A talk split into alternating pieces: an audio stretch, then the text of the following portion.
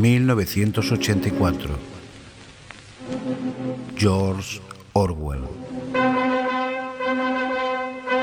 Selección de narraciones con textos escogidos por Félix de la Concepción y con voces de Nora Bengoechea e Ignacio de la Concepción.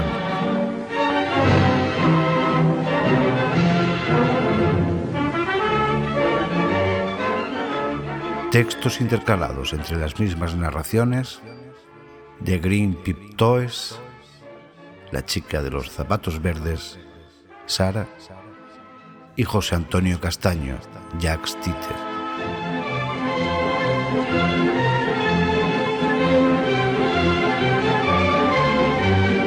En los textos de Sara, la voz de Anabel Gil y en los de José Antonio Castaño, la voz de El Fantasma, el cual no quiere dar su nombre, pero algunos conoceréis.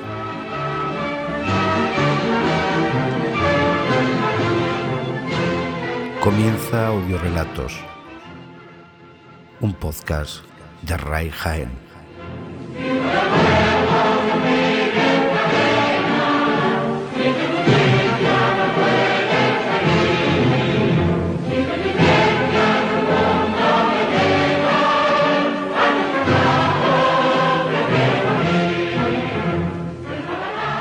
Había viajado a España con el proyecto de escribir artículos periodísticos, pero ingresé en la milicia casi de inmediato, porque en esa época y en esa atmósfera parecía ser la única actitud concebible. Los anarquistas seguían manteniendo el control virtual de Cataluña y la revolución estaba aún en pleno apogeo.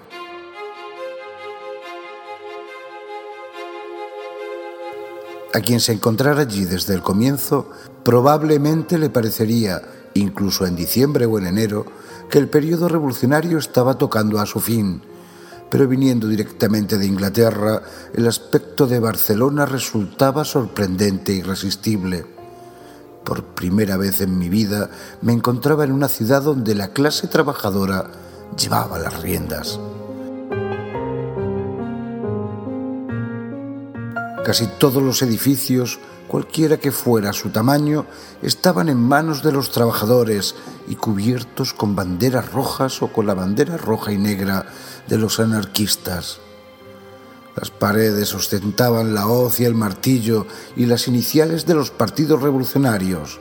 Casi todos los templos habían sido destruidos y sus imágenes quemadas. Por todas partes, cuadrillas de obreros se dedicaban sistemáticamente a demoler iglesias. En toda tienda y en todo café se veían letreros que proclamaban su nueva condición de servicios socializados.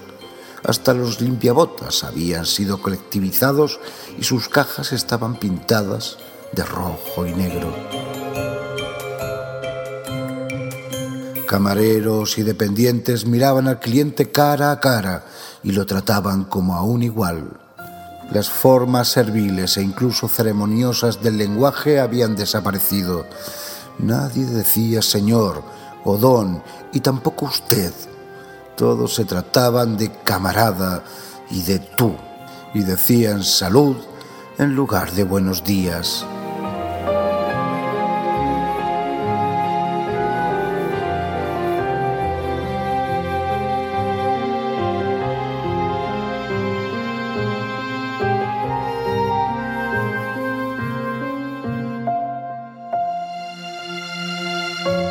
Yo estaba integrando, más o menos por azar, la única comunidad de Europa Occidental donde la conciencia revolucionaria y el rechazo del capitalismo eran más normales que su contrario.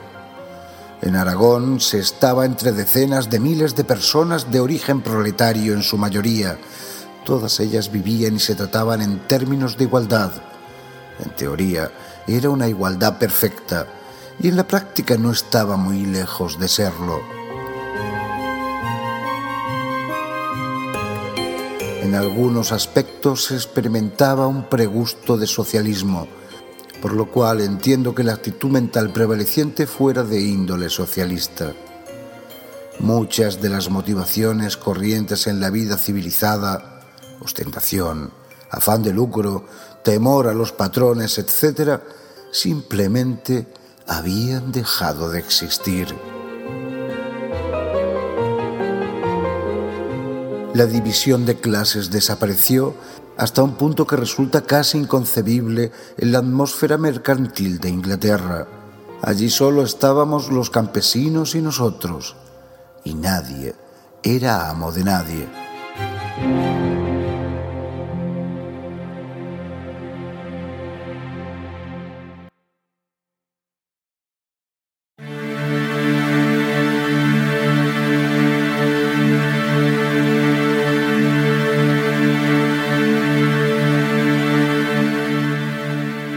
Llevaba unos diez días en el frente cuando ocurrió. La experiencia de ser alcanzado por una bala es muy interesante. De repente, estaba diciendo algo cuando lo sentí. Es muy difícil describir lo que sentí, aunque lo recuerdo con la máxima intensidad. Dicho simplemente, es la sensación de estar en el centro de una explosión.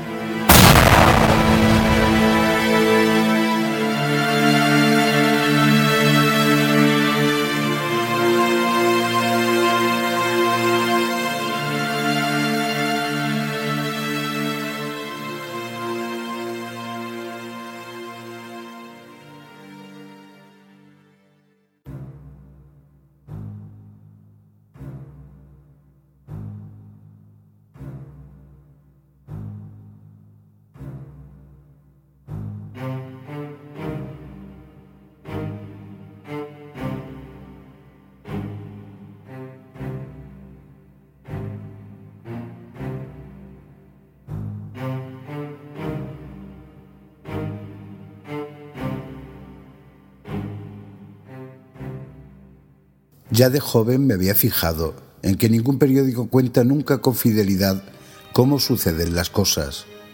Pero en España vi por primera vez noticias de prensa que no tenían ninguna relación con los hechos, ni siquiera la relación que se presupone en una mentira corriente. En realidad, vi que la historia se estaba escribiendo no desde el punto de vista de lo que había ocurrido, sino desde el punto de vista de lo que tenía que haber ocurrido según las distintas líneas de partido. Estas cosas me parecen aterradoras porque me hacen creer que incluso la idea de verdad objetiva está desapareciendo del mundo. A fin de cuentas, es muy probable que estas mentiras, o en cualquier caso otras equivalentes, pasen a la historia.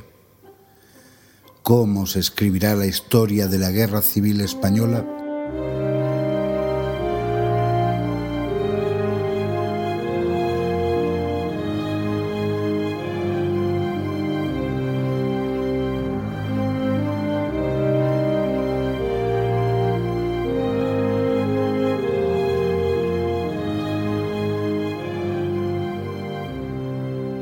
Es evidente que se escribirá una historia la que sea, y cuando hayan muerto los que recuerden la guerra, se aceptará universalmente. Así que, a todos los efectos prácticos, la mentira se habrá convertido en verdad. El objetivo tácito de esa argumentación es un mundo de pesadilla en el que la camarilla gobernante controla no solo el futuro, sino también el pasado. Si el gobierno dice de tal o cual acontecimiento que no ha sucedido, pues no ha sucedido. Se dice que dos y dos son cinco, dos y dos serán cinco. Esta perspectiva me asusta mucho más que las bombas.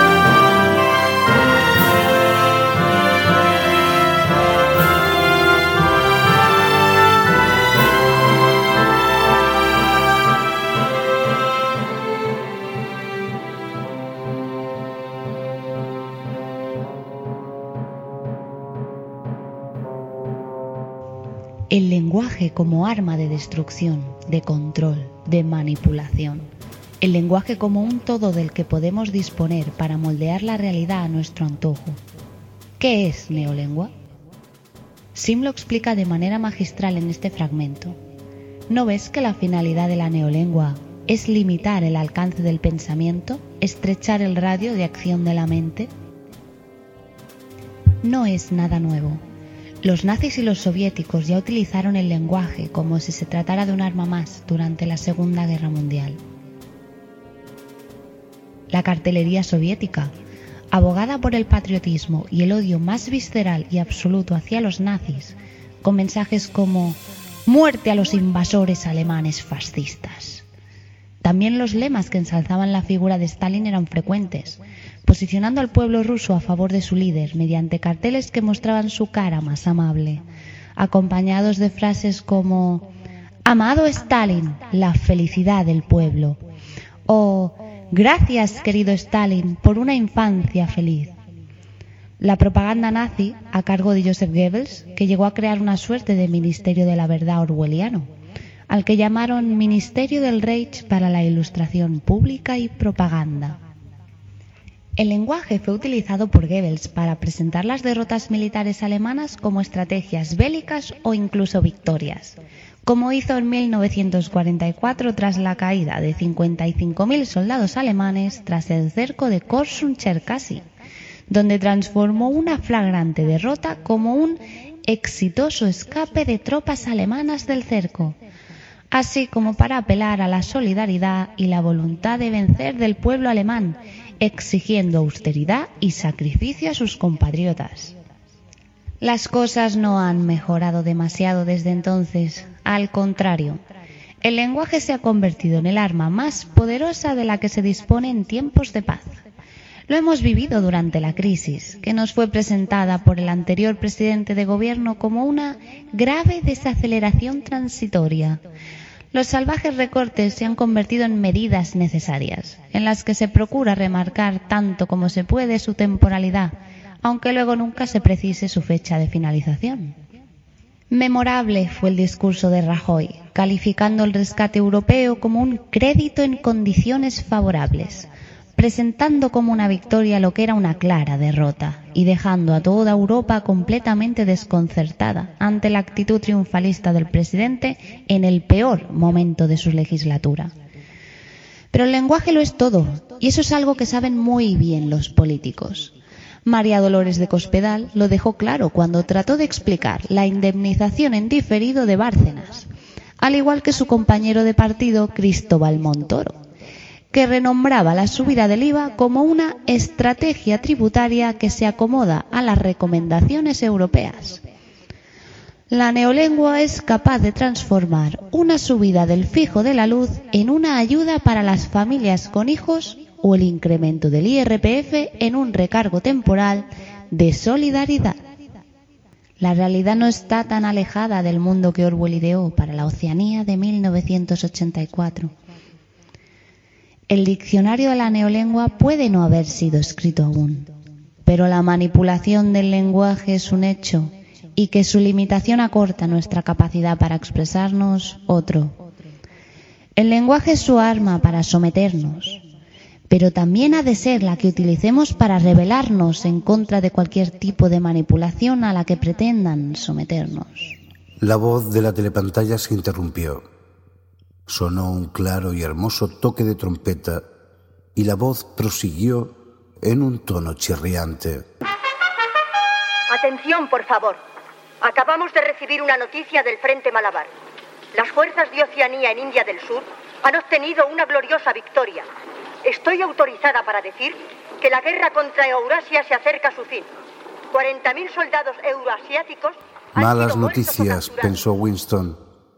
Ahora seguiría la descripción con un repugnante realismo del aniquilamiento de todo un ejército eurásico con fantásticas cifras de muertos y prisioneros, para decirnos luego que, desde la semana próxima, reducirán la ración de chocolate a 20 gramos, en vez de los 30 de ahora. Winston volvió a eructar la ginebra perdía ya su fuerza y lo dejaba desanimado. La telepantalla, no se sabe si para celebrar la victoria o para quitar el mal sabor del chocolate perdido, lanzó los acordes de Oceanía, todo para ti. Se suponía que todo el que escuchara el himno, aunque estuviera solo, tenía que escucharlo de pie.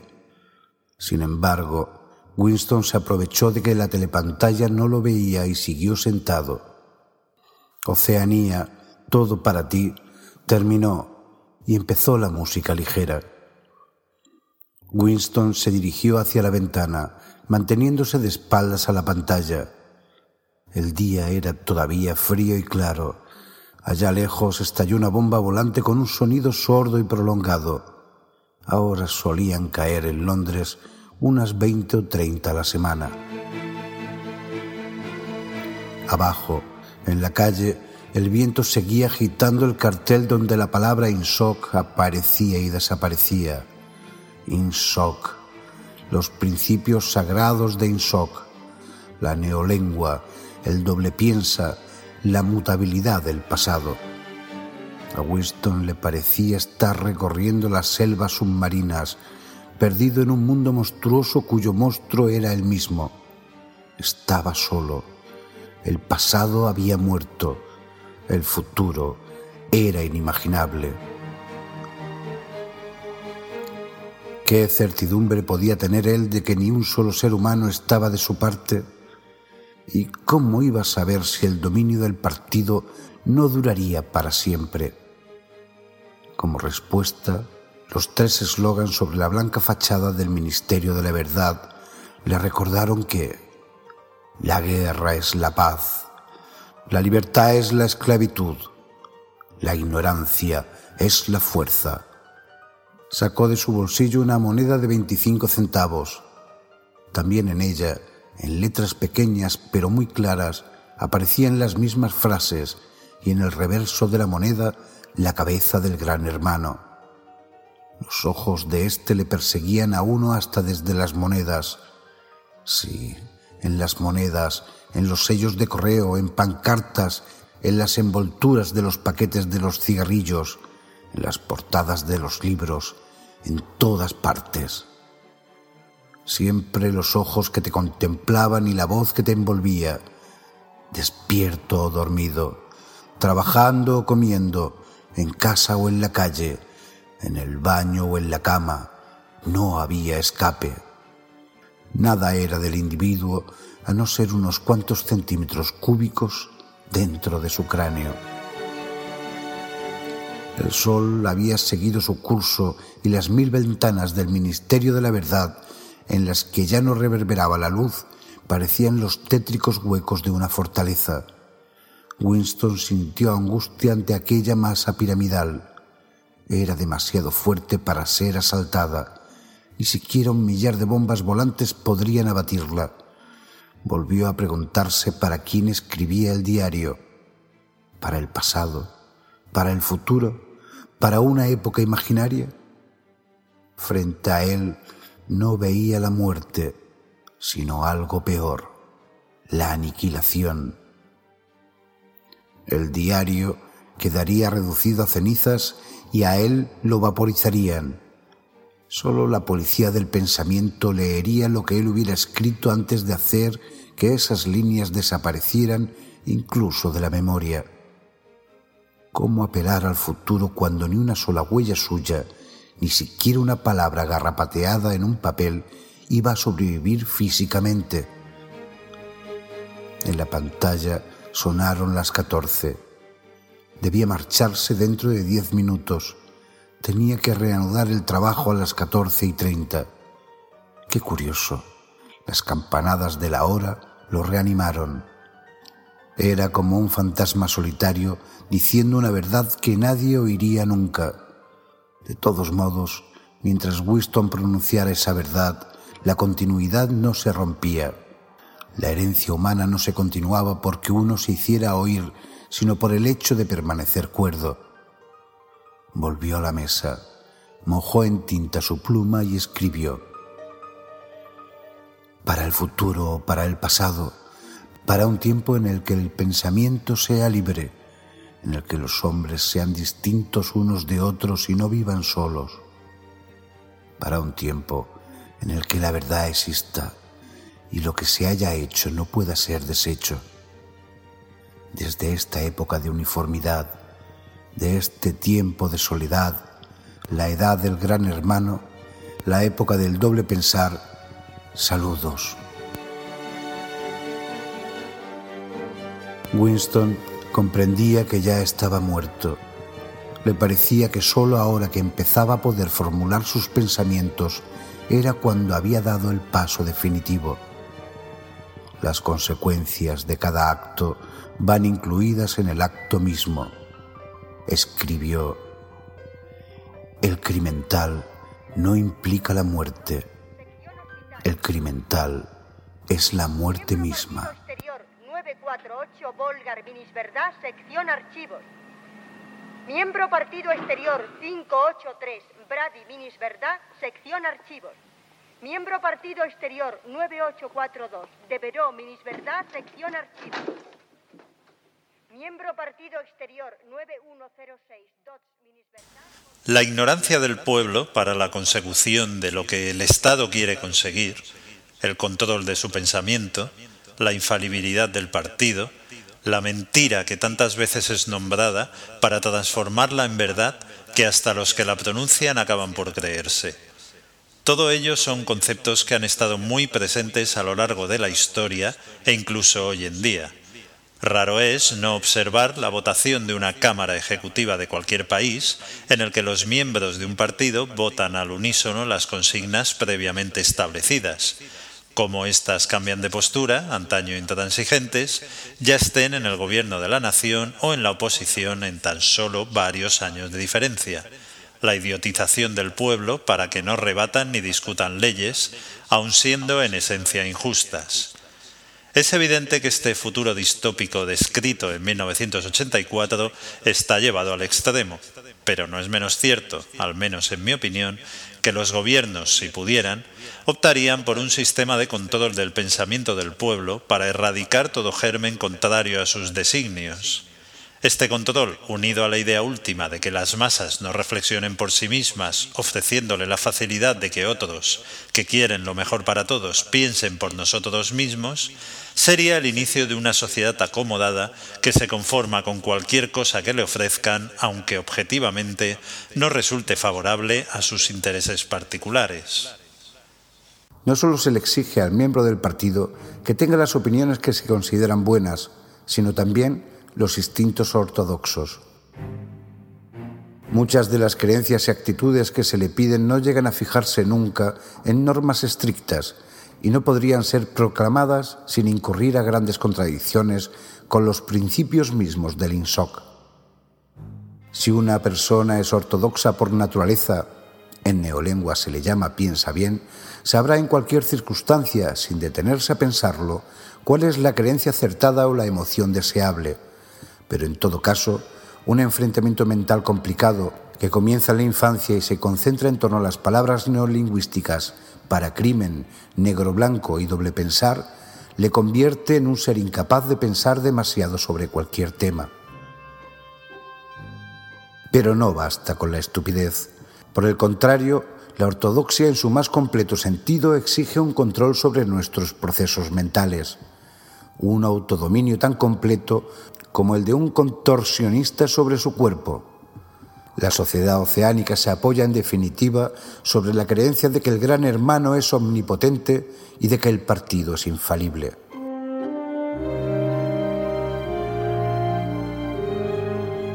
Pero como en realidad el gran hermano no es omnipotente y el partido no es infalible, se requiere una incesante flexibilidad para enfrentarse con los hechos. La palabra clave de todo esto es negro-blanco. Como tantas palabras neolingüísticas, esta tiene dos significados contradictorios. Aplicada a un contrario, significa la costumbre de asegurar descaradamente que lo negro es blanco, en contradicción con la realidad de los hechos. Aplicada a un miembro del partido, significa la buena y leal voluntad de afirmar que lo negro es blanco cuando la disciplina del partido lo exija. Pero también se designa con esa palabra la facultad de creer que lo negro es blanco, más aún, de saber que lo negro es blanco y olvidar que alguna vez se creyó lo contrario. Esto exige una continua alteración del pasado, posible gracias al sistema de pensamiento que abarca todo lo demás y que se conoce con el nombre de doble pensar. La alteración del pasado es necesaria por dos razones, una de las cuales es subsidiaria y, por decirlo así, de precaución. La razón subsidiaria es que el miembro del partido, lo mismo que el proletario, tolera las condiciones de vida actuales, en gran parte porque no tiene con qué compararlas. Hay que cortarle radicalmente toda relación con el pasado, así como hay que aislarlo de los países extranjeros, porque es necesario que se crea en mejores condiciones que sus antepasados y que se haga la ilusión de que el nivel de comodidades materiales crece sin cesar. Pero la razón más importante para reformar el pasado es la necesidad de salvaguardar la infalibilidad del partido. No solamente es preciso poner al día los discursos, estadísticas y datos de toda clase para demostrar que las predicciones del partido nunca fallan, sino que no puede admitirse en ningún caso que la doctrina del partido haya cambiado lo más mínimo, porque cualquier variación de táctica política es una confesión de debilidad. Así, la historia ha de ser escrita continuamente. Esta falsificación diaria del pasado, realizada por el Ministerio de la Verdad, es tan imprescindible para la estabilidad del régimen como la represión y el espionaje efectuados por el Ministerio del Amor. La mutabilidad del pasado es el eje del INSOC. Los acontecimientos pretéritos no tienen existencia objetiva, sostiene el partido, sino que sobreviven solo en los documentos y en las memorias de los hombres. El pasado es únicamente lo que digan los testimonios escritos y la memoria humana pero como quiera que el partido controla por completo todos los documentos y también la mente de todos sus miembros, resulta que el pasado será lo que el partido quiera que sea. También resulta que aunque el pasado pueda ser cambiado, nunca lo ha sido en ningún caso concreto.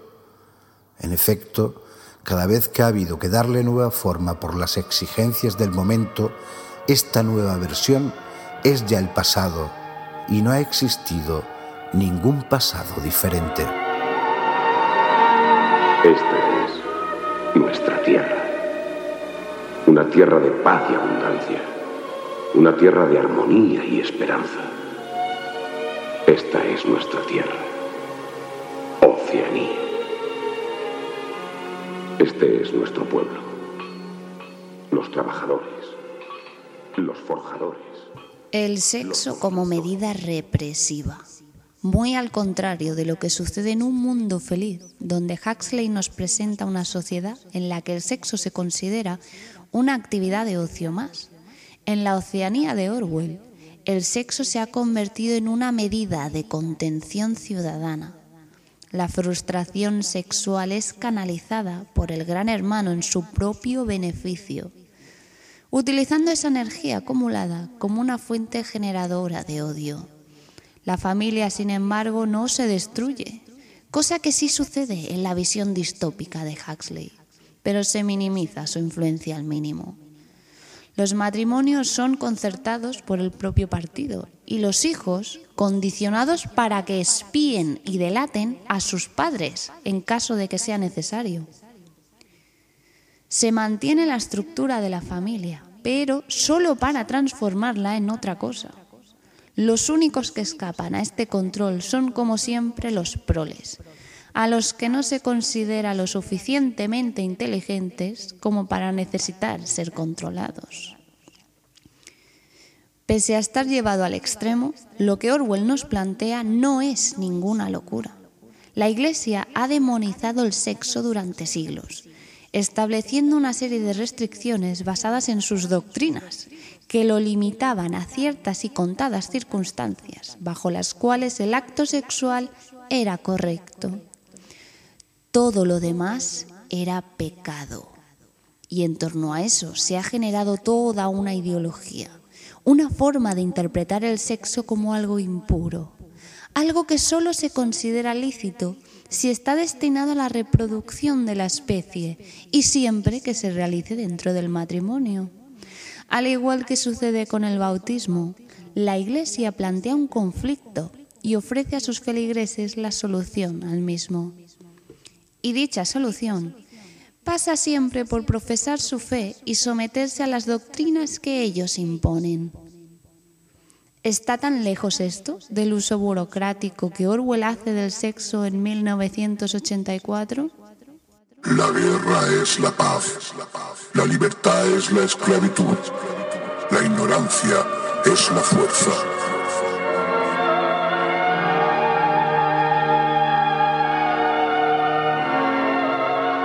La onceava edición es la definitiva.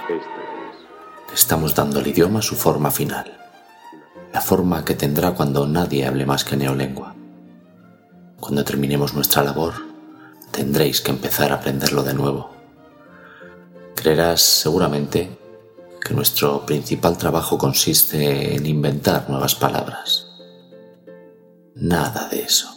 Lo que hacemos es destruir palabras, centenares de palabras cada día. Estamos podando el idioma para dejarlo en los huesos. De las palabras que contenga la onceava edición, ninguna quedará anticuada antes del año 2050. Dio un hambriento bocado a su pedazo de pan y se lo tragó sin dejar de hablar con una especie de apasionamiento pedante.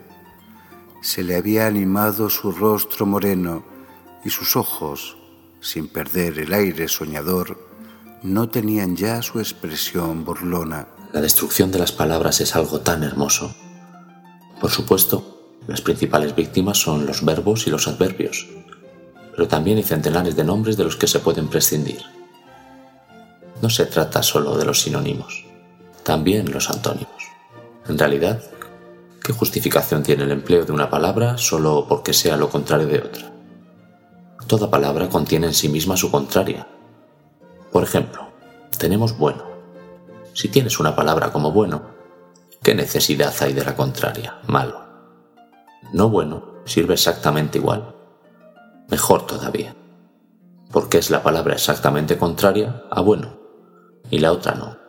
Por otra parte, si quieres un reforzamiento de la palabra bueno, ¿qué sentido tienen esas confusas e inútiles palabras excelente, espléndido y otras por el estilo?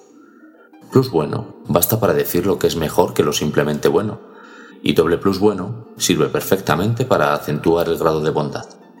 Es el superlativo perfecto. Ya sé que usamos esas formas, pero en la versión final de la neolengua se suprimirán las demás palabras que todavía se usan como equivalentes.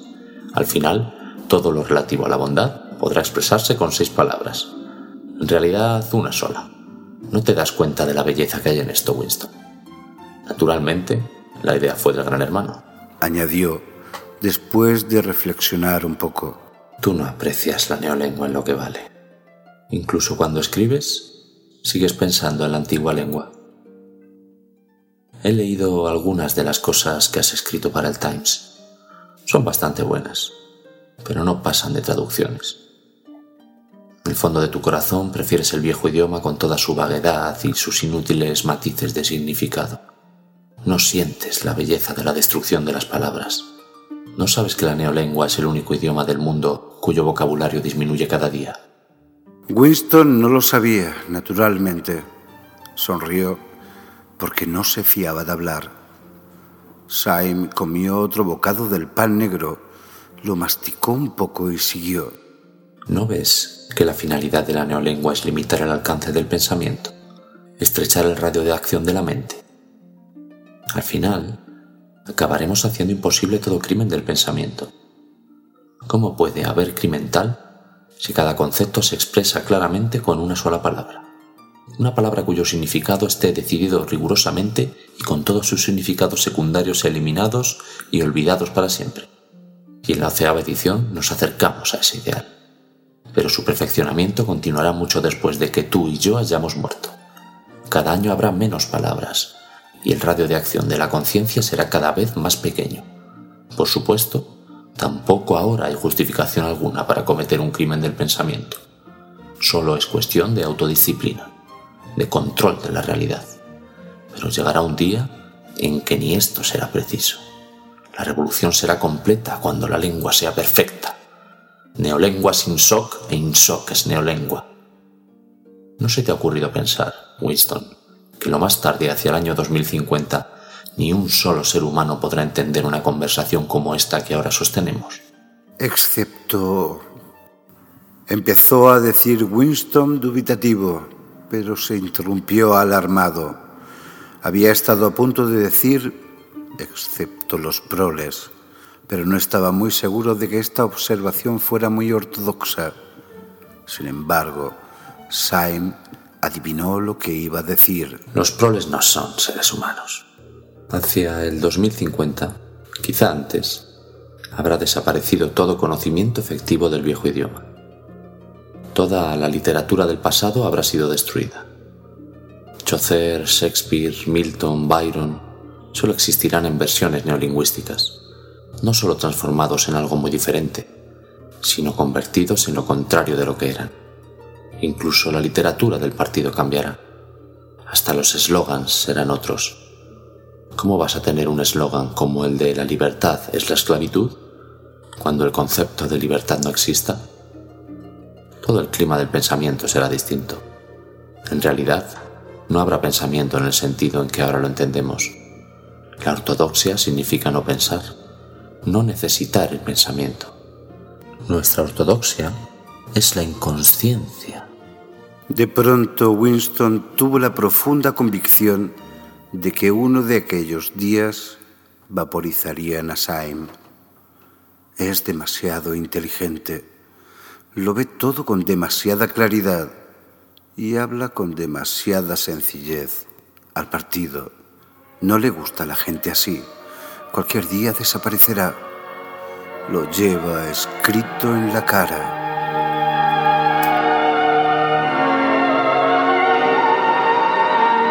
Esta es nuestra tierra. Una tierra de paz y abundancia. Una tierra de armonía y esperanza. Esta es nuestra tierra. Oceanía. Este es nuestro pueblo.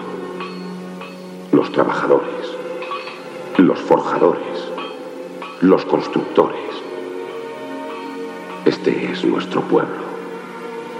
Los constructores de un mundo. Luchando, combatiendo, sangrando, muriendo.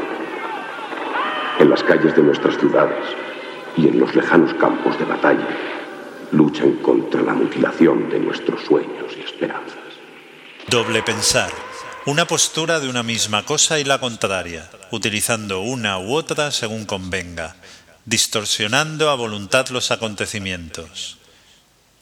Una mentira repetida hasta la saciedad para reforzarse como verdad. ¿No os recuerda esto a acontecimientos vividos en fecha reciente por los partidos que gobiernan o han gobernado este país? No hablo de uno u otro partido, me refiero a las técnicas utilizadas.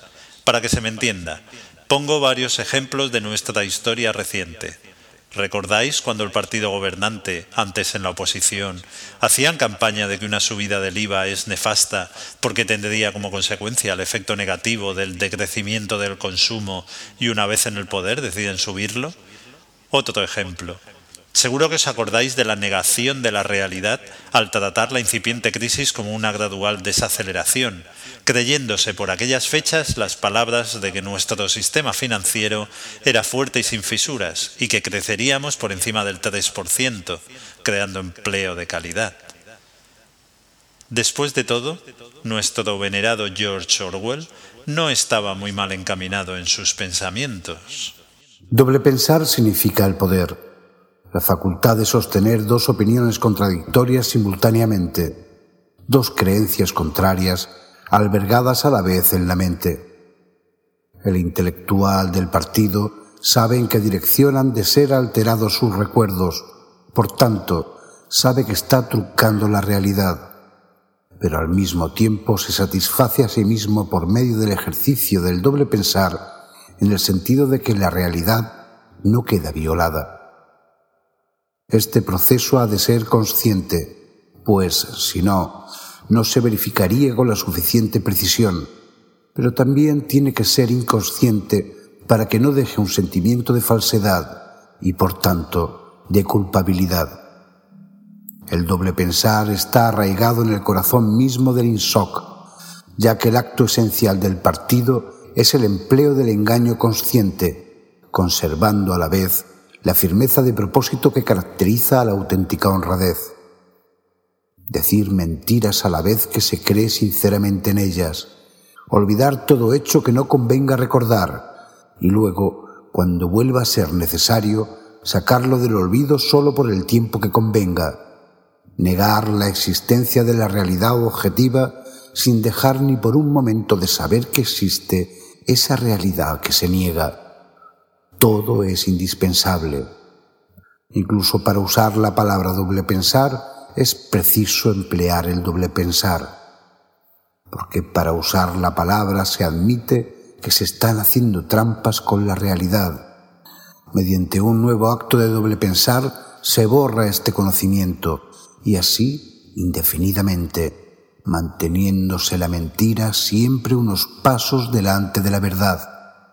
En definitiva, gracias al doble pensar, ha sido capaz el partido, y seguirá siéndolo durante miles de años, de parar el curso de la historia. El gran éxito del partido es haber logrado un sistema de pensamiento en que tanto la conciencia como la inconsciencia puedan existir simultáneamente, y ninguna otra base intelectual podría servirle al partido para asegurar su permanencia si uno ha de gobernar y de seguir gobernando siempre, es imprescindible que desquicie el sentido de la realidad, porque el secreto del gobierno infalible consiste en combinar la creencia en la propia infalibilidad con la facultad de aprender de los pasados errores. Esta es nuestra tierra, una tierra de paz y abundancia una tierra de armonía y esperanza. Esta es nuestra tierra, Oceanía. Este es nuestro pueblo, los trabajadores, los forjadores, los constructores. Este es nuestro pueblo, los constructores de un mundo, luchando, combatiendo, sangrando. El puritanismo sexual, la castidad utilizada como energía y combustible para luchar por el partido. No les bastaba meterse en su pensamiento, sino que también ansiaban controlar lo que hacían en la cama como adultos. Me resulta gracioso pensar lo que ocurriría si se impusiera la castidad autoimpuesta desde el gobierno. Yo solo espero que mis ojos no vivan barbarie semejante, pero mucho me temo que los tiros irán por ese camino. La Tierra es finita en sus recursos naturales y en sociedades superpobladas, como parece que estamos abocados en un futuro reciente, será la excusa perfecta para un control de la natalidad. Comenzarán, en un principio, en la limitación en el número de nuestros hijos. En China ya se ha hecho. Luego, sin lugar a la duda, impondrán medidas más drásticas, haciéndonos finalmente asexuados por implantación genética, y los bebés que nazcan serán concebidos en laboratorios sin que un hombre y una mujer tengan intervención directa en tan magno acto de crear vida. Un repelús recorre sin control todo mi ser, solo de imaginarlo. Entre Winston y Julia no se planteó la posibilidad de casarse. Había demasiadas dificultades para ello no merecía la pena perder tiempo pensando en esto. Ningún comité de Oceanía autorizaría este casamiento, incluso si Winston hubiera podido librarse de su esposa Catherine. ¿Cómo era tu mujer? Era, conoces la palabra piensa bien, es decir, ortodoxa por naturaleza, incapaz de un mal pensamiento. No, no conozco esa palabra, pero sí la clase de persona a la que te refieres. Winston empezó a contarle la historia de su vida conyugal, pero Julia parecía saber ya todo lo esencial de este asunto. Con Julia no le importaba hablar de esas cosas. Catherine había dejado de ser para él un penoso recuerdo, convirtiéndose en un recuerdo molesto. Lo habría soportado si no hubiera sido por una cosa. Y le contó la pequeña ceremonia frígida que Catherine le había obligado a celebrar la misma noche cada semana. Le repugnaba, pero por nada del mundo lo habría dejado de hacer. No te puedes figurar cómo le llamaban aquello. Nuestro deber para con el partido, dijo Julia inmediatamente.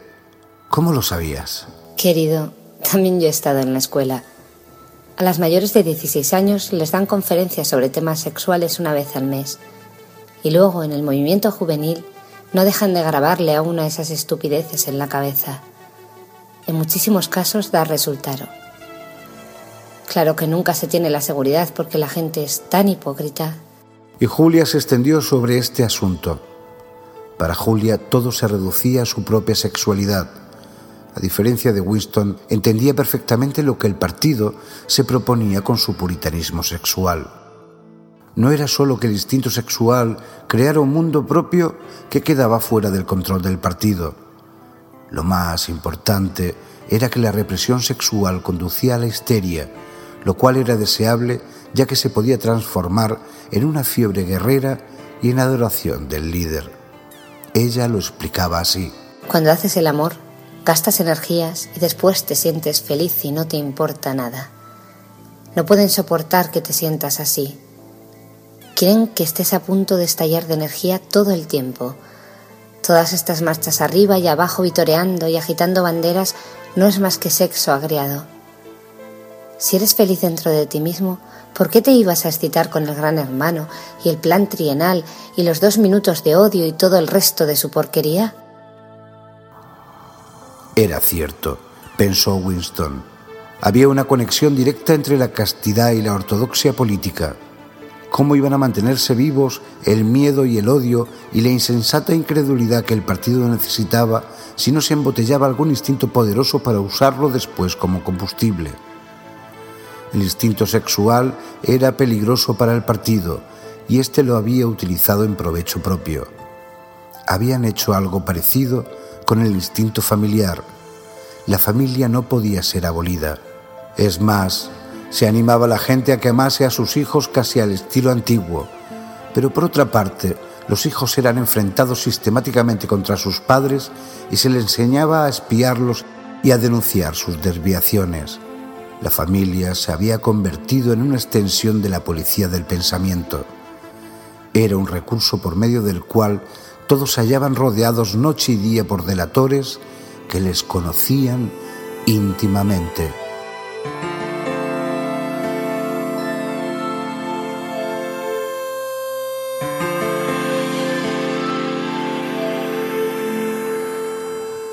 Pese a que puedan parecer similares, lo cierto es que el doble pensamiento dista mucho de la hipocresía. La hipocresía se finge, el doble pensamiento se siente.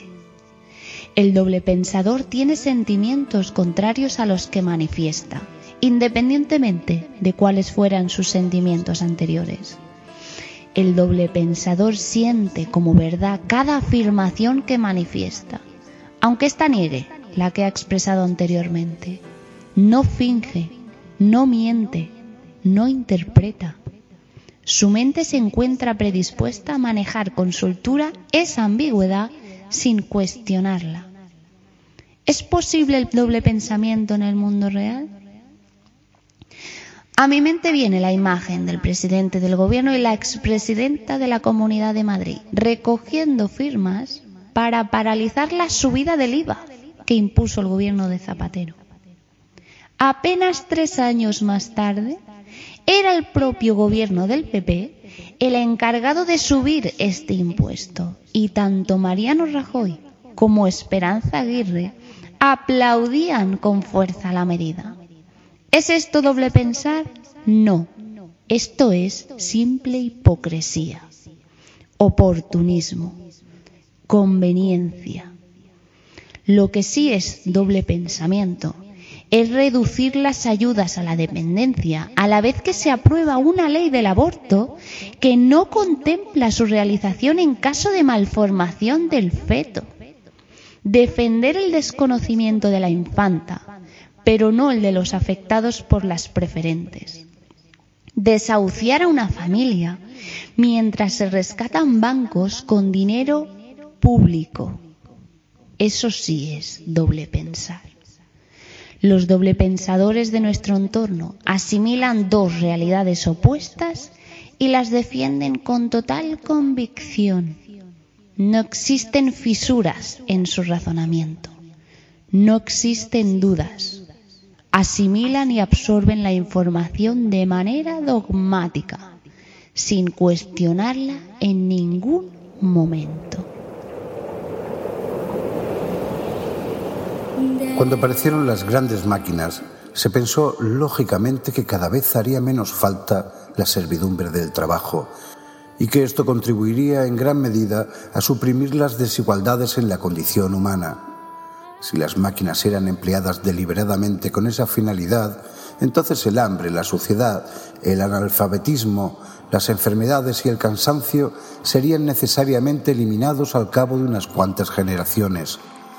Y en realidad, sin ser empleada con esa finalidad, sino solo por un proceso automático, produciendo riqueza que no habría más remedio que distribuir, elevó efectivamente la máquina el nivel de vida de las gentes que vivían a mediados de siglo. Estas gentes vivían muchísimo mejor que las de fines del siglo XIX. Pero también resultó claro que un aumento de bienestar tan extraordinario amenazaba con la destrucción. Era ya en sí mismo la destrucción de una sociedad jerárquica en un mundo en que todos trabajaran pocas horas, tuvieran bastante que comer, vivieran en casas cómodas e higiénicas, con cuarto de baño, calefacción y refrigeración, y poseyera cada uno un auto o quizás un aeroplano, habría desaparecido la forma más obvia e hiriente de desigualdad. Si la riqueza llegaba a generalizarse, no serviría para distinguir a nadie. Sin duda, era posible imaginarse una sociedad en que la riqueza, en el sentido de posesiones y lujos personales, fuera equitativamente distribuida, mientras que el poder siguiera en manos de una minoría, de una pequeña casta privilegiada. Pero en la práctica, semejante sociedad no podría conservarse estable, porque si todos disfrutasen por igual del lujo y del ocio, la gran masa de seres humanos a quienes la pobreza suele imbecilizar, aprenderían muchas cosas y empezarían a pensar por sí mismos. Y si empezaran a reflexionar, se darían cuenta más pronto o más tarde que la minoría privilegiada no tenía derecho alguno a imponerse a los demás y acabarían barriéndoles.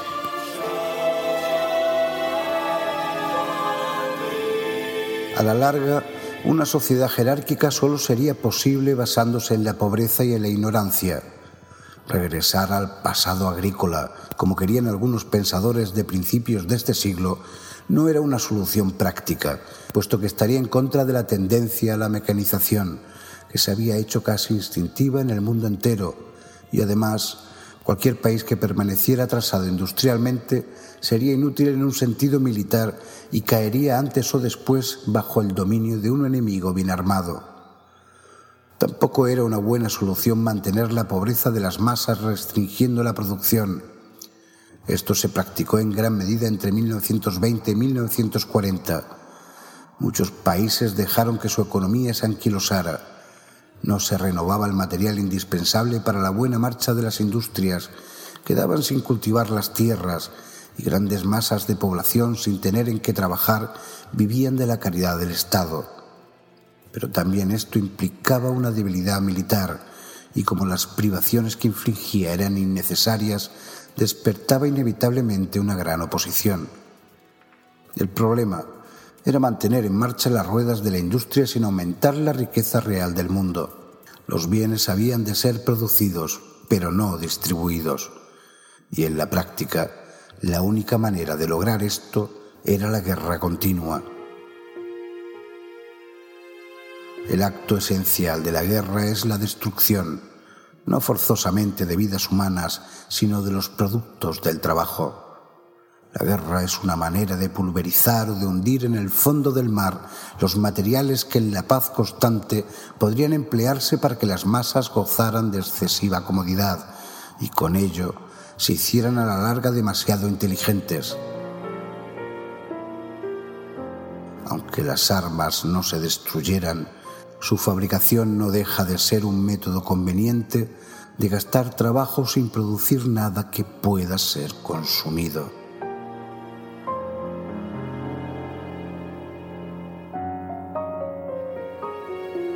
Yo opino que los gobiernos, cualquiera de ellos que se precie y sin excepción, poseen como grabado a fuego en su ideario político ancestral unas reglas de inexcusable cumplimiento.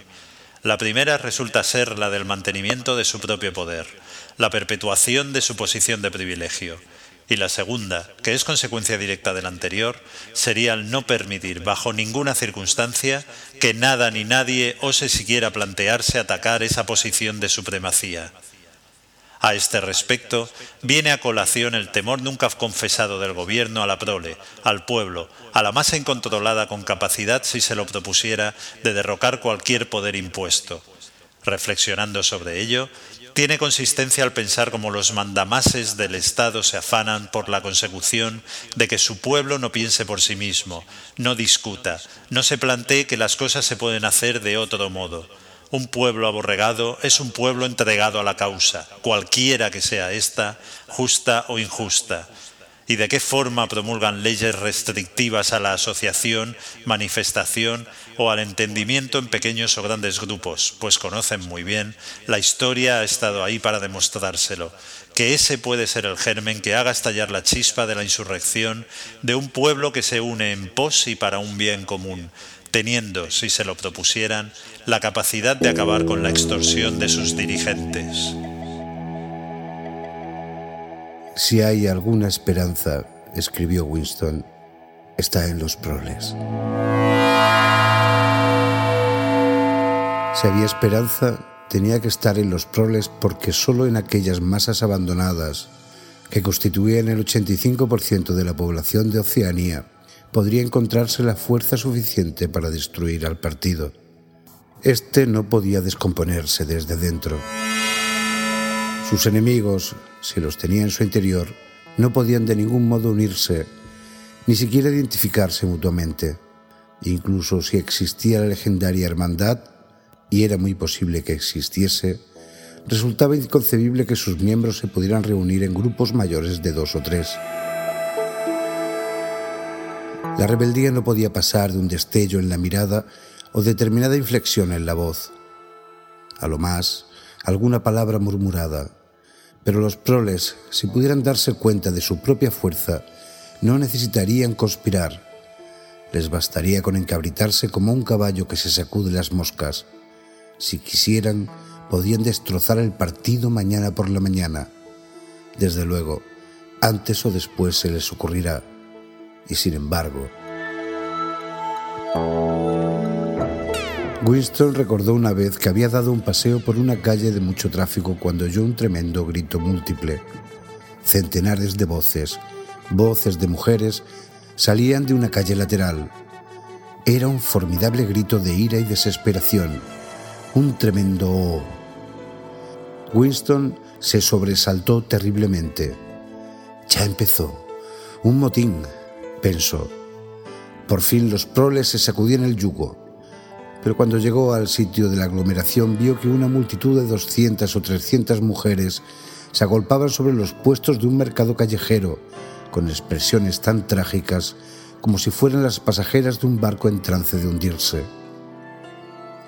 En aquel momento, la desesperación general se quebró en innumerables peleas individuales.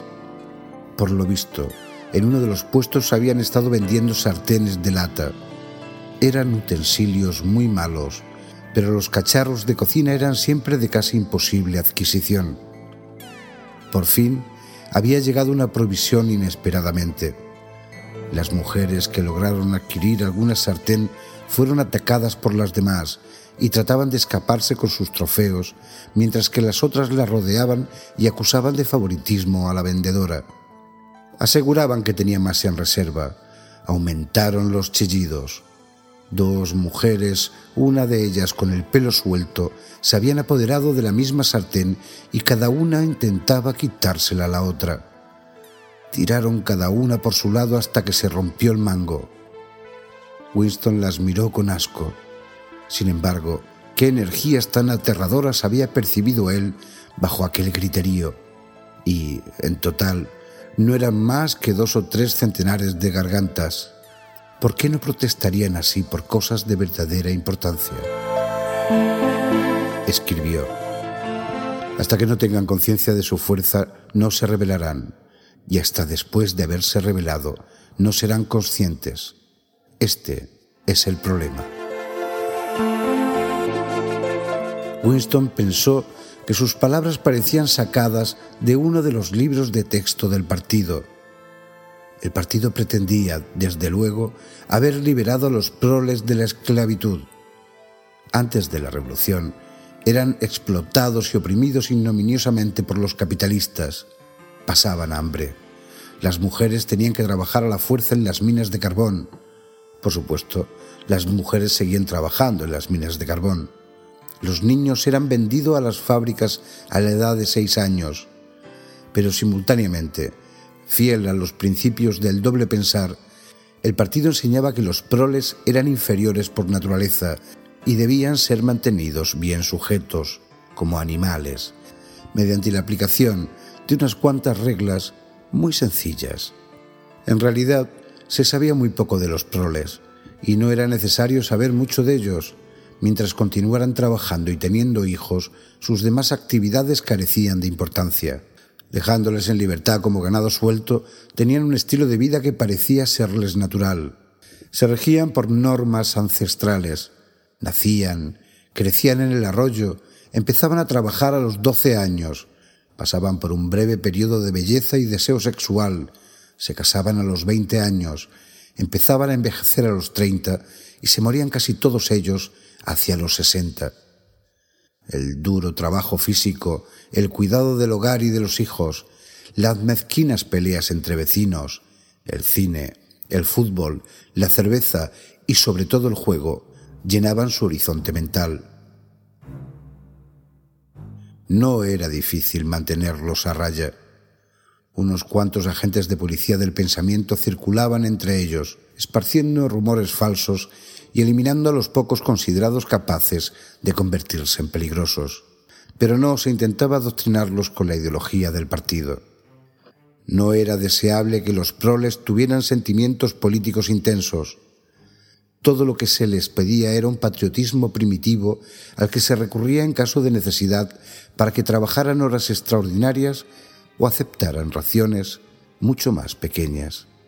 E incluso cuando cundía entre ellos el descontento como ocurría a veces, era un descontento que no servía para nada, porque al carecer de ideas generales, concentraban su instinto de rebeldía en quejas sobre minucias de la vida corriente. Inevitablemente, pasaban por alto los grandes males.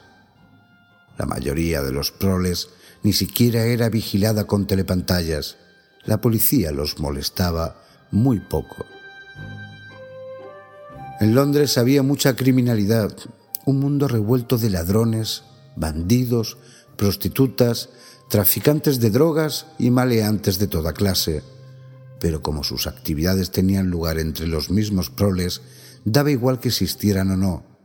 En todas las cuestiones de moral se les permitía a los proles que siguieran su código ancestral. No se les imponía el puritanismo sexual del partido, no se castigaba su promiscuidad y se permitía el divorcio. Incluso el culto religioso se les habría permitido si los proles hubieran manifestado la menor inclinación a él. Como decía el partido, los proles y los animales son libres.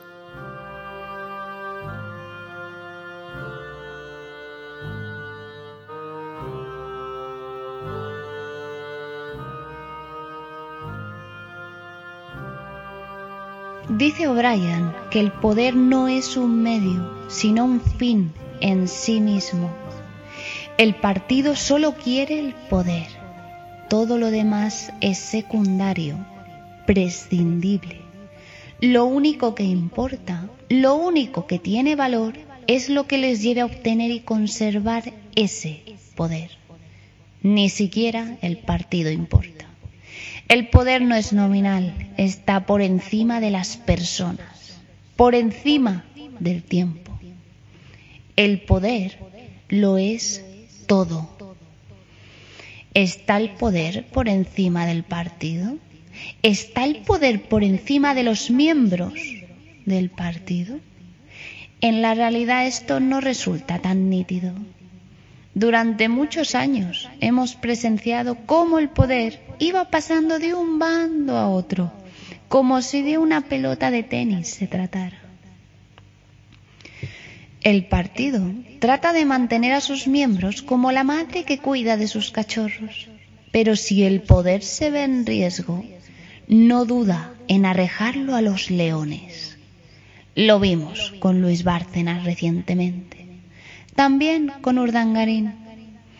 El miembro se amputa para que el resto pueda seguir viviendo, para no perder el poder, para que la pelota siga regresando siempre a su campo.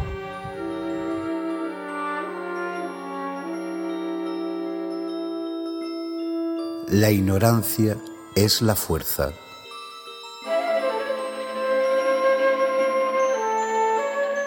Durante todo el tiempo de que se tiene noticia, probablemente desde fines del periodo neolítico, ha habido en el mundo tres clases de personas. Los de clase alta, los de clase media y los de clase baja. Se han subdividido de muchos modos, han llevado muy diversos nombres y su número relativo, así como la actitud que han guardado unos hacia otros, han variado de época en época, pero la estructura esencial de la sociedad nunca ha cambiado. Incluso después de enormes conmociones y de cambios que parecían irrevocables, la misma estructura ha vuelto a imponerse, igual que un giroscopio vuelve siempre a la posición de equilibrio, por mucho que lo empujemos en un sentido o en otro.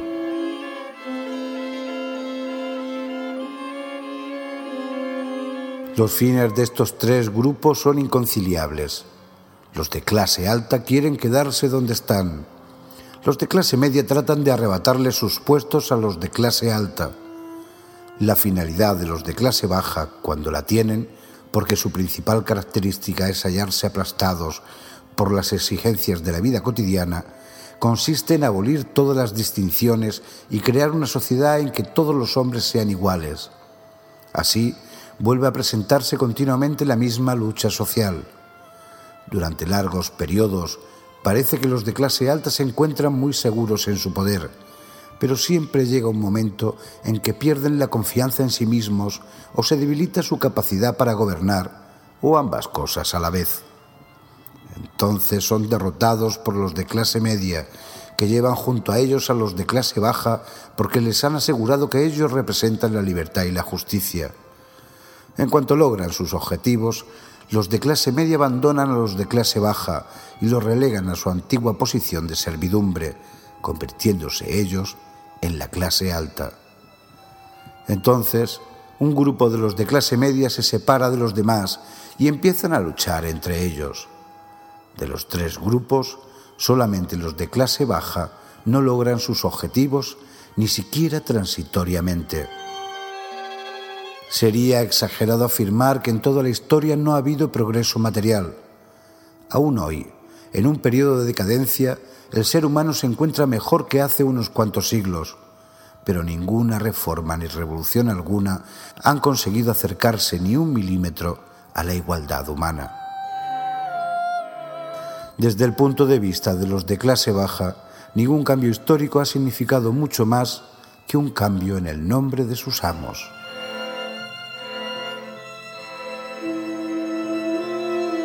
El afán de poder de todo gobierno no tiene límites. Es, a mi juicio, lo único que les importa, una vez asentado en su poltrona en lo alto de la cúspide. Es reiterado entre todos el dicho de que el poder corrompe incluso al hombre, ya sea varón o hembra, más honrado de la tierra. Reflexionando sobre esta idea, me surge casi sin querer el símil de que los jefes del Ejecutivo deben sentirse como los superhéroes de los cómics. Son únicos, intocables, capaces de hacer cualquier cosa que se les ocurra, por muy descabellada y absurda que fuera. Y si por un casual alguien les discute o rebate su decisión, siempre podrán utilizar los grandes superpoderes de que han sido ungidos. Uno, el miedo como poder supremo con capacidad a hacerte perder la vida o que se desvanezcan los cimientos en que se sustentan. Otro, la desinformación, ese extraordinario poder de transformación de hacerlo blanco negro hasta que convenga que sea negro. Estuvo a punto de gritar. Una punzada de dolor se le había clavado en el cuerpo. O'Brien había presionado la palanca y la aguja de la esfera marcaba 35. Eso fue una estupidez, Winston. Has dicho una tontería. Debías tener un poco más de sensatez. Volvió a soltar la palanca y prosiguió.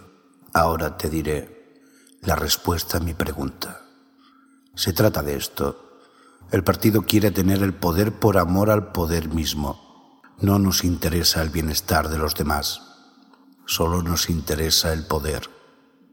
No la riqueza ni el lujo, ni la longevidad ni la felicidad. Solo el poder. El poder puro. Ahora comprenderás lo que significa el poder puro. Somos diferentes de todas las oligarquías del pasado porque sabemos lo que estamos haciendo. Todos los demás, incluso los que se parecían a nosotros, eran cobardes o hipócritas. Los nazis alemanes y los comunistas rusos se acercaban mucho a nosotros por sus métodos, pero nunca tuvieron el valor de reconocer sus propios motivos. Pretendían y quizá lo creían sinceramente, que se habían apoderado de los mandos contra su voluntad y para un tiempo limitado, y que a la vuelta de la esquina, como quien dice, había un paraíso donde todos los seres humanos serían libres e iguales. Nosotros no somos así. Sabemos que nadie se apodera del mando con la intención de dejarlo. El poder no es un medio, sino un fin en sí mismo. No se establece una dictadura para salvaguardar una revolución. Se hace una revolución para establecer una dictadura. El objeto de la persecución no es más que la persecución misma. La tortura solo tiene como finalidad la misma tortura. Y el objeto del poder no es más que el poder. Empiezas a entenderme. Winston ¿Cómo impone un hombre a otro su poder? Winston pensó y respondió, haciéndole sufrir. Exacto, haciéndole sufrir. No basta con la obediencia. Si no sufre, ¿cómo vas a estar seguro de que obedece tu voluntad y no la suya propia? El poder radica en infligir dolor y humillación. El poder consiste en hacer pedazos el espíritu humano y volverlo a construir dándole nueva forma elegida por ti. Empiezas a ver qué clase de mundo estamos creando. Es lo contrario, exactamente lo contrario de esas estúpidas utopías hedonistas que imaginaron los antiguos reformadores. Un mundo de miedo, de traición y de tormento. Un mundo de pisotear y ser pisoteado. Un mundo que se hará cada día más despiadado. El progreso de nuestro mundo será la consecución de más dolor. Las antiguas civilizaciones sostenían basarse en el amor o en la justicia. La nuestra se funda en el odio. En nuestro mundo no habrá más emociones que el miedo, la rabia, el triunfo y la degradación. Todo lo demás lo destruiremos. Todo. Ya hemos empezado a destruir las formas de pensar que han sobrevivido a la revolución. Hemos cortado los vínculos que unían al hijo con el padre, a un hombre con otro y al hombre con la mujer. Nadie se fía ya de su esposa, de su hijo ni de un amigo. Pero en el futuro no habrá ya esposas ni amigos. Los niños se les quitarán a las madres al nacer, como se les quitan los huevos a la gallina cuando los pone. El instinto sexual será arrancado donde persista. La procreación consistirá en una formalidad anual como la renovación de la cartilla de racionamiento. Suprimiremos el orgasmo. Nuestros neurólogos trabajan en ello. No habrá lealtad. No existirá más fidelidad que la que se debe al partido, ni más amor que al gran hermano. No habrá risa, excepto la risa triunfal cuando se derrota a un enemigo. No habrá arte, ni literatura, ni ciencia. No habrá ya distinción entre la belleza y la fealdad. Todos los placeres serán destruidos, pero siempre, no lo olvides, Winston, siempre habrá el afán de poder, la sed de dominio, que aumentará constantemente y será cada vez más sutil. Siempre existirá la emoción de la victoria, la sensación de pisotear a un enemigo indefenso. Si quieres hacerte una idea de cómo será el futuro, imagina una bota aplastando un rostro humano eternamente.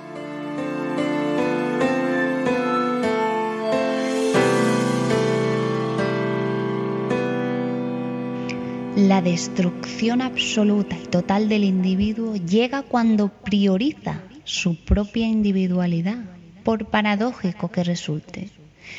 Para Winston, romper ese último vínculo con Julia, traicionarla, supone el golpe definitivo a su lucha. Se vence a sí mismo. Y este es el punto débil de cualquier lucha, el individuo. Cuando el yo prima sobre el nosotros, la revolución cae. La unidad es la única fuerza posible. Si las metas individuales priman sobre las colectivas, la fuerza se diluye. Y por esta razón, romper ese nosotros se convierte en prioridad para conservar el poder. Convencernos de nuestras diferencias, individualizar las luchas. Divide y vencerás, dicen.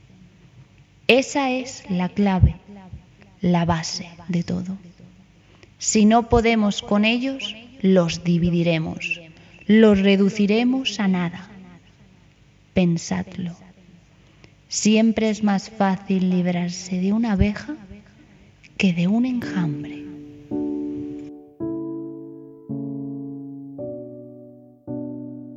El café del castaño estaba casi vacío.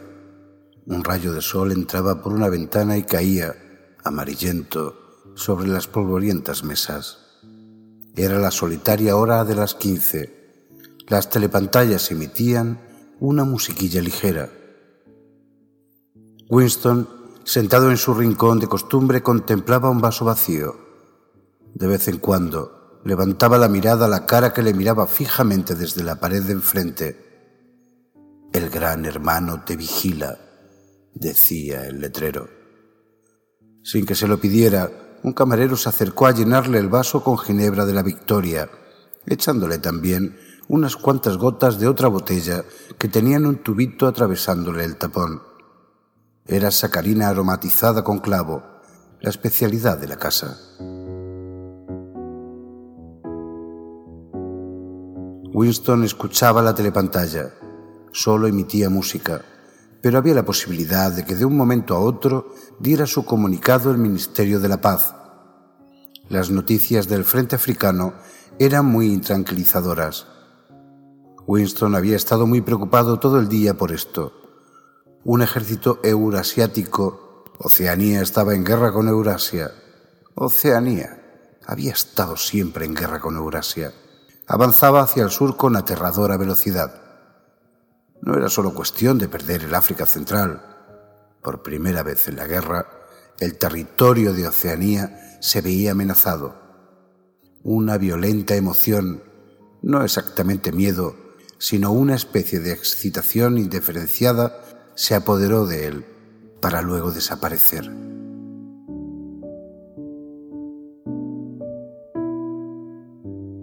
Dejó de pensar en la guerra en aquellos días no podía fijar el pensamiento en ningún tema más que unos momentos.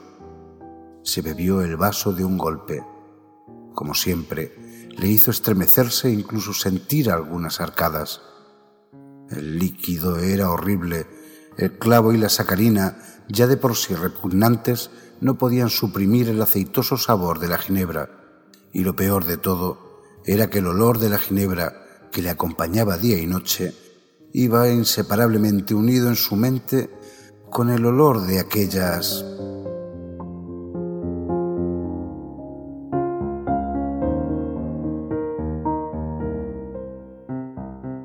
Nunca las nombraba, ni siquiera en sus más recónditos pensamientos. Era algo de lo que Winston tenía una confusa conciencia, un olor que llevaba siempre pegado a la nariz. La ginebra le hizo eructar. Había engordado desde que lo soltaron, recobrando su antiguo buen color, que incluso se le había intensificado. Tenía las facciones más vastas, la piel de la nariz y de los pómulos era rojiza y rasposa, e incluso su calva tenía un tono demasiado colorado. Un camarero, también sin que él se lo hubiera pedido, le trajo el tablero de ajedrez y el número del Times correspondiente a aquel día, doblado de manera que estuviese a la vista el problema de ajedrez. Luego, viendo que el vaso de Winston estaba vacío, le trajo la botella de ginebra y lo llenó. No había que pedir nada. Los camareros conocían las costumbres de Winston. El tablero de ajedrez le esperaba siempre y siempre le reservaban la mesa del rincón. Aunque el café estuviera lleno, tenía aquella mesa libre, pues nadie quería que lo hubieran sentado demasiado cerca de él. Nunca se preocupaba de contar sus bebidas. A intervalos irregulares le presentaban un papel sucio que le decían era la cuenta, pero Winston tenía la impresión de que siempre le cobraban más de lo debido. No le importaba. Ahora siempre le sobraba dinero. Le habían dado un cargo, una ganga donde cobraba mucho más que en su antigua colocación. La música de la telepantalla se interrumpió y sonó una voz. Winston levantó la cabeza para escuchar, pero no era un comunicado del frente, solo un breve anuncio del Ministerio de la Abundancia. En el trimestre pasado, ya en el décimo plan trienal, la cantidad de cordones para los zapatos que se pensó producir había sido sobrepasada en un 98%. Por un instante no pudo concentrarse en el problema de ajedrez. Sus pensamientos volvieron a vagar. Casi conscientemente trazó con su dedo en el polvo de la mesa dos más dos igual a cinco. Dentro de ti no pueden entrar nunca le había dicho Julia. Pues sí, podían penetrar en uno. Lo que te ocurre aquí es para siempre, le había dicho O'Brien. Eso era verdad. Había cosas, los actos propios de las que no era posible rehacerse. Algo moría en el interior de la persona, algo se quemaba, se cauterizaba. Winston la había visto, incluso había hablado con ella. Ningún peligro había en esto. Winston sabía instintivamente que ahora casi no se interesaban por lo que él hacía. Podía haberse citado con ella si lo hubiera deseado. Esa única vez se habían encontrado por casualidad. Fue en el parque, un día muy desagradable de marzo, en que la tierra parecía hierro y toda la hierba había muerto. Winston andaba rápidamente contra el viento, con las manos heladas y los ojos acuosos, cuando la vio a menos de diez metros de distancia. Enseguida le sorprendió que había cambiado de un modo indefinible. Se cruzaron sin hacerse la menor señal. Él se volvió y la siguió, pero sin un interés desmedido. Sabía que ya no había peligro, que nadie se interesaba por ellos. Julia no le hablaba. Siguió andando en dirección oblicua sobre el césped, como si tratara de librarse de él, y luego pareció resignarse a llevarlo a su lado. Por fin, llegaron bajo unos arbustos pelados que no podían servir ni para esconderse ni para protegerse del viento. Allí se detuvieron. Hacía un frío molestísimo. El viento silbaba entre las ramas. Winston le rodeó la cintura con un brazo no había telepantallas, pero debía de haber micrófonos ocultos. Además, podían verlos desde cualquier parte. No importaba. Nada importaba. Podrían haberse echado sobre el suelo y hacerlo si hubieran querido. Su carne se estremeció de horror tan solo al pensarlo. Ella no respondió cuando la agarró del brazo. Ni siquiera intentó desasirse. Ya sabía Winston lo que había cambiado en ella. Tenía el rostro más demacrado y una larga cicatriz, oculta en parte por el cabello, le cruzaba la frente y la sien. Pero el verdadero cambio no radicaba en eso. Era que la cintura se le había ensanchado mucho y toda ella estaba rígida. Recordó Winston como una vez después de la explosión de una bomba volante había ayudado a sacar un cadáver de entre unas ruinas y le había asombrado no solo su increíble peso, sino su rigidez y lo difícil que resultaba manejarlo. Parecía más piedra que carne. El cuerpo de Julia le producía ahora la misma sensación. No intentó besarla ni hablaron. Cuando marchaban juntos por el césped, lo miró Julia a la cara por primera vez. Fue solo una mirada fugaz, llena de desprecio y de repugnancia se preguntó Winston si esta versión procedía solo de sus relaciones pasadas o si se la inspiraba también su desfigurado rostro y la huella que le salía de los ojos. Se sentaron en dos sillas de hierro uno al lado del otro, pero no demasiado juntos. Winston notó que Julia estaba a punto de hablar. Movió unos cuantos centímetros el vasto zapato y aplastó con él una rama. Su pie parecía ahora más grande, pensó Winston. Julia, por fin, dijo solo esto. Te traicioné. Yo también te traicioné. Julia lo miró otra vez con disgusto y dijo... A veces te amenazan con algo, algo que no puedes soportar, que ni siquiera puedes imaginarte sin temblar. Y entonces dices, no me lo hagas a mí, hazlo a otra persona. Y quizá pretendas más adelante que fue solo un truco y que lo dijiste únicamente para que dejaran de martirizarte y que no lo pensabas de verdad. Pero no. Cuando ocurre eso, se desea de verdad y se desea que a la otra persona se lo hicieran. Crees entonces que no hay otra manera de salvarte y estás dispuesto a salvarte así. Deseas de todo corazón que eso tan terrible le ocurra a otra persona y no a ti. No te importa en absoluto lo que puedas sufrir. Solo te importas entonces tú mismo. Solo te importas entonces tú mismo, repitió Winston como un eco. Y después de eso, no puedes ya sentir por la otra persona lo mismo que antes. No, no se siente lo mismo. No parecían tener más que decirse.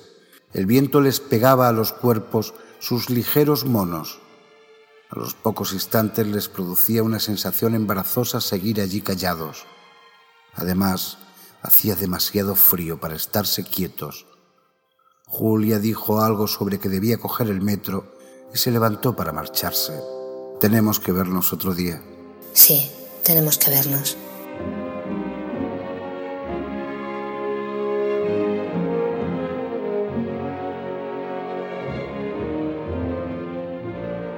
Cuando ocurre eso, se desea de verdad. Y él lo había pensado en serio. No solamente lo había dicho, sino que lo había deseado. Había deseado que fuera ella y no él quien tuviera que soportar a las... Se produjo un sutil cambio en la música que brotaba de la telepantalla. Apareció una nota humorística, la nota amarilla. Una voz, quizá no estuviera sucediendo de verdad, sino que fuera solo un recuerdo que tomase forma de sonido, cantaba bajo las ramas del castaño. Yo te vendí, tú me vendiste.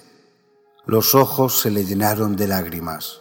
Un camarero que pasaba junto a él vio que tenía vacío el vaso y volvió a llenárselo de la botella de ginebra.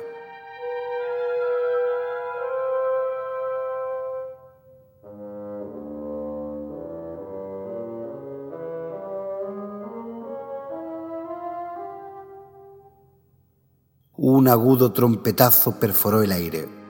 Era el comunicado. Victoria.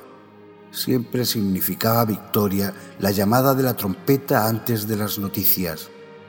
Una especie de corriente eléctrica recorrió a todos los que se hallaban en el café. Hasta los camareros se sobresaltaron y aguzaron el oído. la trompeta había dado paso a un enorme bullicio. Una voz excitada gritaba en la telepantalla, pero apenas había empezado, fue ahogada por los gritos en las calles. La noticia se había difundido como por arte de magia.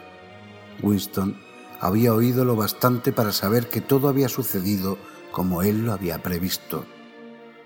Una inmensa armada construida secretamente, un golpe repentino a la retaguardia del enemigo, la flecha blanca destrozando la cola de la flecha negra. Entre el estruendo se destacaban trozos de frases triunfales, amplia maniobra estratégica, perfecta coordinación, derrota aplastante, medio millón de prisioneros, desmoralización absoluta. Controlamos el África entera. La guerra se acerca a su final. Victoria. La mayor victoria en la historia de la humanidad. Victoria, victoria, victoria. Bajo la mesa, los pies de Winston hacían movimientos convulsivos. No se había movido de su asiento pero mentalmente estaba corriendo, corriendo a vertiginosa velocidad. Se mezclaba con la multitud, gritaba hasta ensordecer. Volvió a mirar el retrato del gran hermano. Aquel era el coloso que dominaba el mundo, la roca contra la cual se estrellaban en vano las hordas asiáticas. Recordó que sólo hacía diez minutos, sí, diez minutos tan solo, Todavía se equivocaba su corazón al dudar si las noticias del frente serían de victoria o de derrota.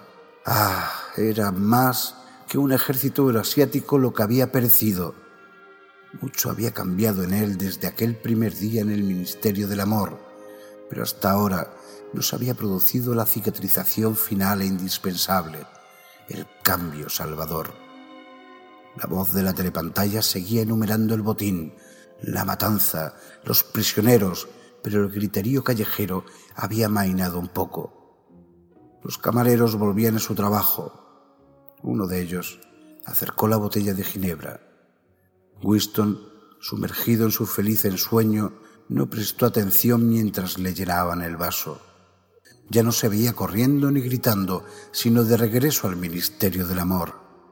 Todo estaba perdonado y su alma era tan pura como la nieve.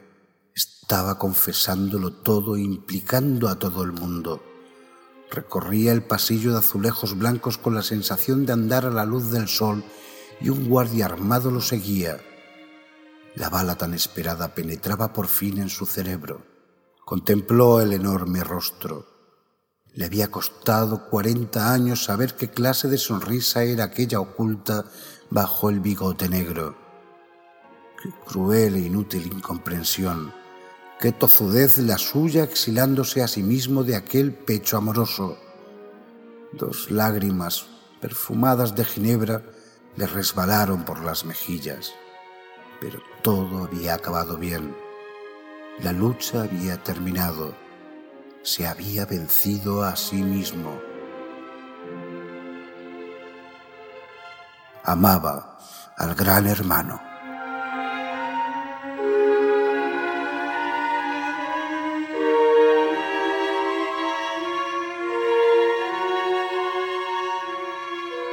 Y hasta aquí, amigos oyentes, este pequeño homenaje sonoro a 1984 y a George Orwell, una de las distopías más terribles que ha dado la literatura y una de las mentes más claras que ha dado el siglo XX. Un libro maravilloso y sobrecogedor al mismo tiempo que, todo el mundo debería leer al menos una vez en la vida y que pese a haber sido escrito hace más de 60 años, nos cuenta cosas, eh, nos muestra cosas más vigentes que nunca hoy en día. Basta mirar a nuestro alrededor. Y esa es precisamente la grandeza de esta novela, que anticipa con terrible certeza eh, muchas cosas. Anticipa el poder manipulador de los medios, el poder manipulador y creador de opinión de la televisión, de la prensa, eh, alteración de la realidad y del pasado, la propaganda, crear opinión, eh, dirigir a la masa, en definitiva. Quien controla el pasado controla el presente y quien controla el presente controla el futuro. 1984 también predice el uso y la manipulación del lenguaje para moldear las mentes, para manipularlas. El lenguaje moldea el pensamiento. La neolengua es INSOC e INSOC es neolengua. 1984 nos habla de las guerras, del uso de las guerras, cuya finalidad no es ganar, sino perpetuar el miedo. Perpetuar el miedo y también destruir los productos del trabajo de manera rápida y fulminante. No se puede dejar que las gentes tengan excesivo nivel de vida, excesivas comodidades, no sea que tengan tiempo para pensar, para cultivar el pensamiento crítico. Eso puede ser peligroso para los de arriba. 1984 nos habla también del miedo, como la más terrible de las herramientas. El miedo al enemigo, el miedo al terrorismo, al diferente, al extranjero, el miedo al inmigrante, el miedo. El miedo consigue que la gente acepte lo que en condiciones normales nunca jamás aceptaría. El miedo somete a los pueblos. Orwell nos habla también del control social y nos alerta contra totalitarismos de cualquier pelaje y de cualquier clase. Bajo cualquier ideología pueden acecharnos. Nos alienta hacia el pensamiento crítico como única defensa posible. Huid de los dogmas, huid del pensamiento único, de las líneas de partido. Leed mucho y pensad por vosotros mismos. Leed libros, leed a George Orwell, leed 1984. Esto ha sido Audiorelatos, en homenaje a Orwell y sobre todo a 1984, un libro imprescindible del siglo XX. Audiorelatos, un proyecto sonoro de Ray Jaén.